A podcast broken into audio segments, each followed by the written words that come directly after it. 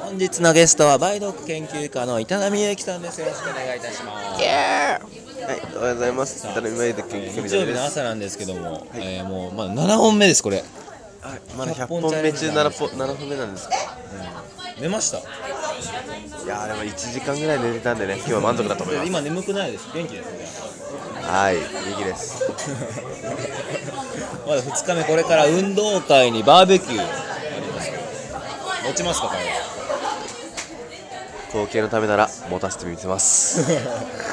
これからね肉ガツガツ食べるから美味しいお肉がいっぱい出ますから本当ですか。ありがとうございます。なのでまた運動会の時にじゃあ撮りましょうかそうですね。ありがとうございました